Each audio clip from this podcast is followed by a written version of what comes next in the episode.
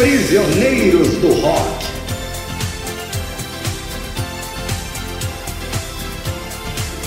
Bom dia, boa tarde, boa noite. Estamos aqui com o seu Prisioneiros do Rock. Eu sou o Felipe, Jair e Cris estão me acompanhando. Hoje, no tema da semana, nós vamos falar de supergrupos de caridade. Foi assim que o Jair definiu a nossa pauta. Tema da semana.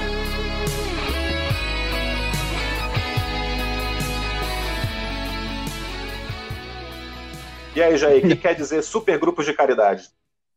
Então, vamos primeiro falar do que é um supergrupo. Né? Um supergrupo costuma ser uma reunião de artistas que vêm de, obviamente, outros grupos, né? ou tem carreira solo, né? e montam, às vezes, um projeto, ou só de estúdio, ou só ao vivo, para gravar alguma coisa em conjunto. Mas não é desse tipo de supergrupo que a gente vai falar. A gente até pode é, falar sobre isso outro dia, mas é, o supergrupo que eu concebi aqui para discutir são essas super reuniões que são montadas para normalmente adquirir dinheiro para uma causa beneficente. O primeiro supergrupo desse tipo provavelmente é lá de 1971, quando George Harrison organizou o concerto por Bangladesh. Teve uma guerra civil, uma guerra de separação, com um genocídio ali em 70, 71.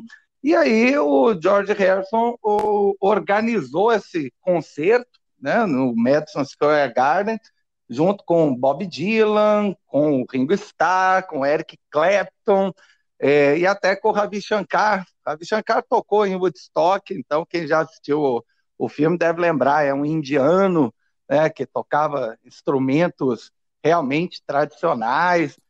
É, mas isso serviu né, para quando o, o Bob Geldof, em 1984, foi fazer um concerto, uma ideia semelhante, né, o Band Aid, é, ele já, tá, é, já havia uma experiência maior logística, né, e uma experiência maior é, nessa, nessa área de como efetivamente garantir que os recursos chegassem né, para a caridade, para o grupo, né, para é, a obra de caridade, ou para o país que é, se queria.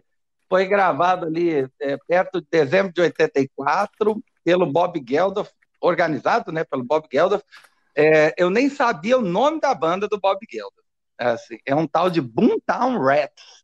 Boomtown é, Rats, conhecido pelo famoso single é, é, eu, I Hate Mondays, lá, como é que é o nome da música? I Don't Like Monday, I Don't Like Mondays. I Don't Like Mondays. É.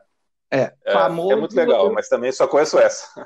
É. Famoso eu deixo por conta do Christian, porque eu, eu, eu, eu, nunca tinha ouvido até fazer a pesquisa aqui pro, é, pro quadro ele acabou se tornando mais reconhecido pela organização do, do Band-Aid e depois do, da versão ao vivo, né, do Live Aid, é, do que pela banda em si. Mas voltando lá né, para 1984, aí o, o, problema, o problema já tinha mudado de figura, já não era mais o Bangladesh, mas em 84 a preocupação era com a fome na África, em particular com uma crise de fome horrorosa ali no chifre da África, né?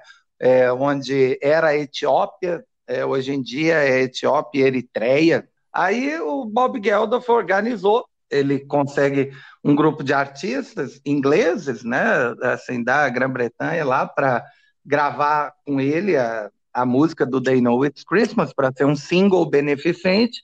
Tem um, um grande número de artistas, mas assim que de destaque tem o Boy George, né, o vocalista do Culture Club na época, o Simon Le Bon, que era o vocalista do Duran Duran, né, o Sting, né, do Police, o Bono do U2, e o George Michael, que eu acho que ainda estava no Ram, né, na, na época. Ele já tinha lançado. Ainda estava no One na época. Estava no Ram. Uhum. Assim, o, o, single, o single me chocou, digamos, pelo fato de contar com um coro que tinha David Bowie, Paul McCartney e Phil Collins, e nenhum desses três teve uma frase na, na música, né? Assim, que é um negócio hoje, né, de você imaginar como assim, né, você tinha um coro de luxo com Paul McCartney, David Bowie e Phil Collins, né? E não deu uma frase é, da música para eles cantarem. É uma bela é. música, né? É uma música bonita, né? Eu acho, assim. Eu lembro quando saiu, eu achei legal. Que toca até hoje, né? Até hoje toca na, na Europa, no Reino Unido, toca no Natal, virou música de Natal tradicional dos caras. Ela voltou à parada já várias vezes, é, perto do é. Natal. É, e ela tem o, o, momento de consagração no Live Aid, né? Ela, a música fecha o Live Aid. Aí, em 85, o problema da fome na África continuava, né? É, o, artistas norte-americanos resolveram né, fazer a, a versão norte-americana do, do Band-Aid que é o USA for Africa, e que eles criam né, a, o provável maior super hit de todos esses grupos de caridade, que é o We Are the World. Né? O, acho que não tem, em termos de, pelo menos, popularidade, vendagem, né, conhecimento né, do público em geral, acho que não tem nada igual ao We Are the World, né, fazendo aí 35 anos, né? É, agora em 2020. O que eu achei interessante né, no We Are the World é que né, nós estamos tentando arrecadar dinheiro para a África. É, na, na, gravação de We Are the World, né, você tem artistas negros reconhecidíssimos, né, como o Ray Charles, o Stevie Wonder, o Lionel Richie, que é o compositor, né, junto com o Michael Jackson, que estava no absoluto auge na época, a música é produzida pelo Quincy Jones, também né, um produtor negro de altíssima relevância, que né, tinha produzido o thriller do Michael Jackson uns dois ou três anos antes. Tem a Diana Ross, a Tina Turner, e a, a música fez um, um sucesso esmagador e é, acabou inspirando cópias no resto do mundo. Inclusive uma aqui no Brasil, né, lançada após alguns meses, é, chamada Chega de Mágoa, composta pelo Gilberto Gil, quer dizer, o Gil compôs a, a música, né, a melodia, e aí a nata da MPB da época compuseram a, a letra né, da, da música.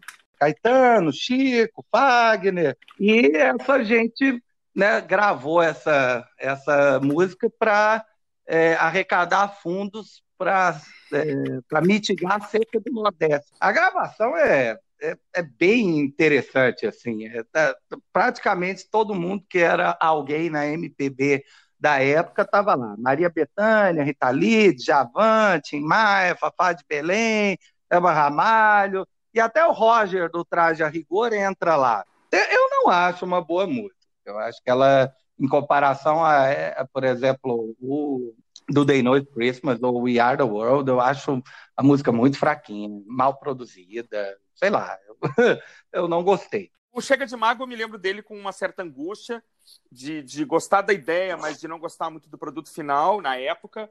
Vou até ouvir de novo depois para ver se eu mudo, mudo de ideia. Chega de Mago, eu tenho essa mesma sensação. Eu lembro na época, foi muito pouco tempo depois do, do Wild World, né? Então todo mundo foi assistir, deve ter tido o clipe no Fantástico, muito provavelmente.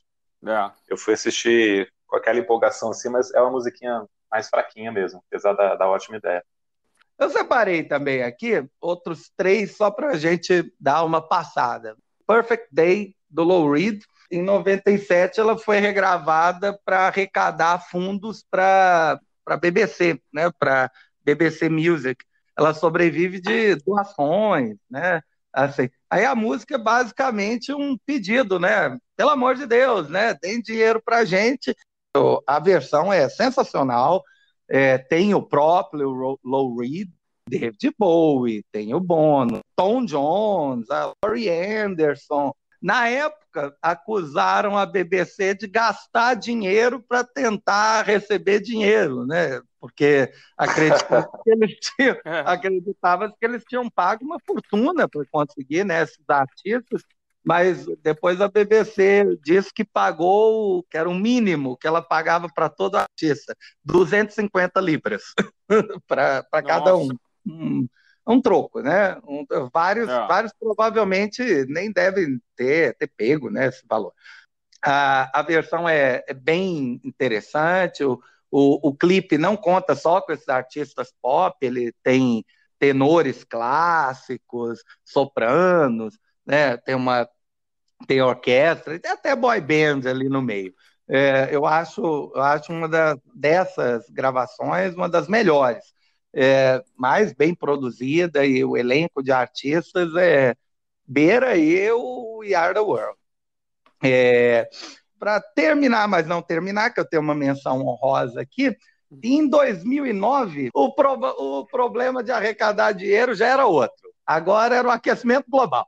É, aí a, a, fundação do Kofi Annan, ele tem uma fundação, e aí a, a fundação dele conseguiu né, fazer uma regravação de Beds Are Burning, do Midnight Oil. É, a música foi composta lá nos anos 80 e falava é, sobre a extração de petróleo né, na, na Austrália mas eles reescrevem algumas partes da, da letra e regravam é, com a ideia para falar sobre o aquecimento do, do planeta. Aí tem, tem Scorpions, tem Duran Duran, tem a Ferg do Black Eyed Peas e temos o Bob Geldof na, na música, né? Olha só, que legal. Olha só, né? bem interessante. Agora, como menção honrosa desses supergrupos, eu quero citar o Rock Aid Armênia, de 1989. Opa. Esse eu realmente nunca tinha ouvido falar, mas é, ele cai naquele clássico problema de que é para ajudar as pessoas da Armênia e não tem nenhum armênio, mas né, tudo bem, né, a gente continua. Mas é, esse é diferente, é um pouco diferente dos grupos anteriores é, que eu citei, porque nessas outras versões geralmente o pessoal está lá só para fazer o vocal. É, no caso dessa do Rock Aid da Armênia, o pessoal literalmente, os músicos reunidos, refizeram a música. Né? Então, baterista, baixista, guitarrista né, também fizeram parte. E o, o pessoal escolheu para gravar Smoke on the Water, né, o clássico do Deep Purple, uma daquelas músicas que eu não aturo mais, é, ah.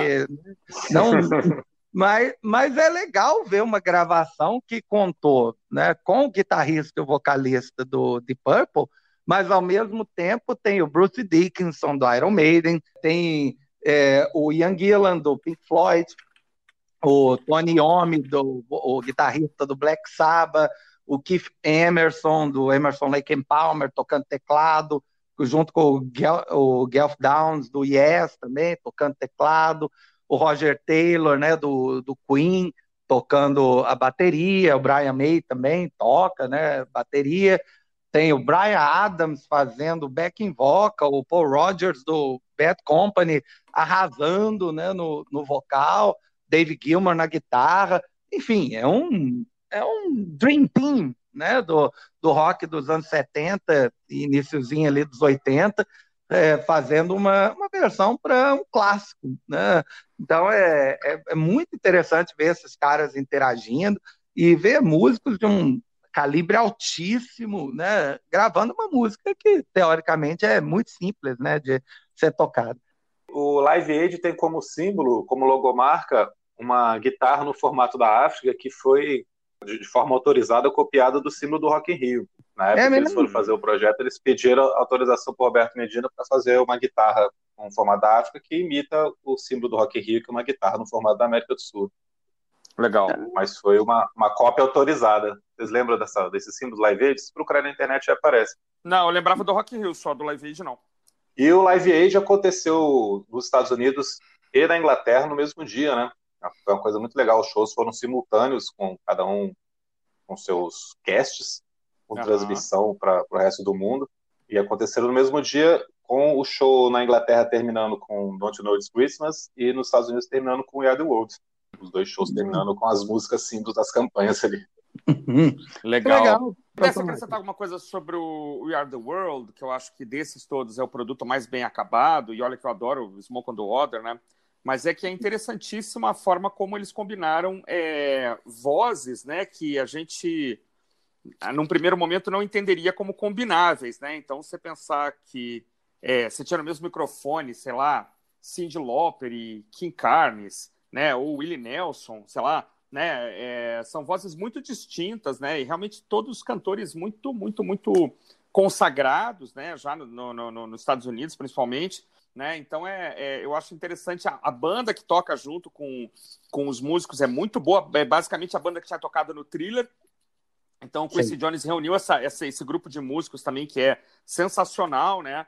É, então, acho que é o, é o, produto mais bem acabado de todos, é o, é o We Are The World. Eu gosto muito é, e, e, acho legal também o, o fato desse Rock Aid Armênia é, ter gerado um disco, na verdade, né? Você tem um disco ali com, com Iron Maiden, Deep Purple, é, Yes, Genesis, né? um, um who's who ali do, do rock da década de 70, que é um disco que eu nem tenho, mas até coloquei aqui na minha wishlist já, porque tem umas coisas muito legais nesse, nesse disco, né? né? E eu vou confessar aqui que esse Perfect Day de 97 realmente eu não conhecia, é, mas já coloquei na lista aqui também para olhar depois, para assistir, porque é, um, é, uma turma bacana aqui também que, que participa, né? Vou fazer uma rápida menção rosa para o. Ah, fizeram um Free Nelson Mandela também, né? Uma época juntaram vários músicos é, negros, africanos. Acho que é uma música do, do cara que era do The Specials. É, Free Nelson hum. Mandela também reuniu bastante gente, foi bem, bem interessante assim a, na campanha na época de, de liberação do Mandela, né? Também foi, reuniu uma turma boa também. As iniciativas são muito importantes, né? É, é, e a música tem esse impacto, né? De atingir milhares de pessoas e, e, de repente gerar até um pouco de grana que, que pode ajudar um pouco a reduzir aí as, as desigualdades. Então, eu acho, eu acho a ideia muito boa. Enfim, é isso aí. Então, beleza, beleza gente. Então. Grande abraço para vocês. Por hoje é só. Até mais. Tchau. Prisioneiros do Rock.